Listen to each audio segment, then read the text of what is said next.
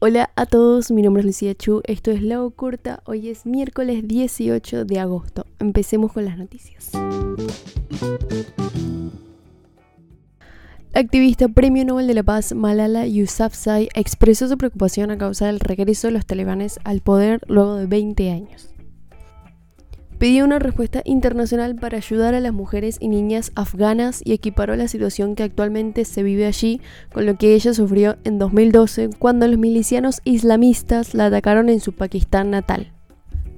Los combatientes talibanes abrieron fuego contra cientos de manifestantes en una ciudad del este de Afganistán y al menos dos personas murieron y 12 resultaron heridas.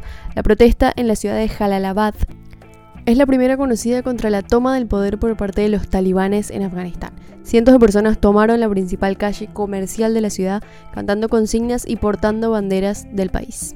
La Organización Mundial de la Salud llamó a respetar y proteger a los civiles, los trabajadores sanitarios, los pacientes y los centros de salud en Afganistán.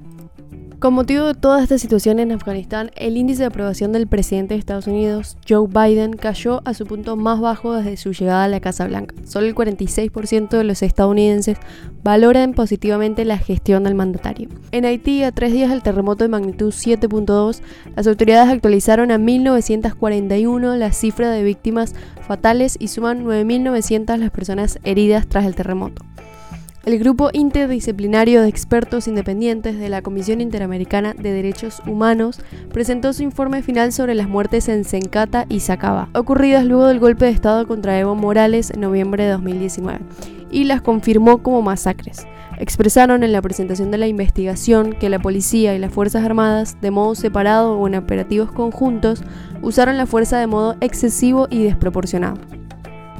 Estados Unidos anunció que ofrecerá una tercera dosis contra el coronavirus a toda su población desde el mes próximo, al afirmar que su protección disminuye con el tiempo y por el avance de la variante Delta, haciendo caso omiso al pedido de la Organización Mundial de la Salud de donar esas vacunas a los países que tienen más dificultades en el acceso.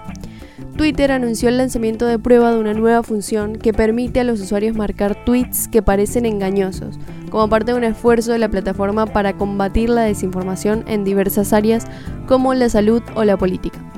El ministro de Relaciones Exteriores de Perú, Héctor Béjar, quien estuvo 19 días en el cargo, renunció tras hacerse públicas unas antiguas declaraciones donde asegura que el terrorismo en el Perú lo inició la Armada. Luego de dos días de intensas críticas, Béjar presentó su renuncia irrevocable y ahora el presidente Castillo se ha obligado a hacer cambios en su gabinete mientras es duramente criticado por la oposición.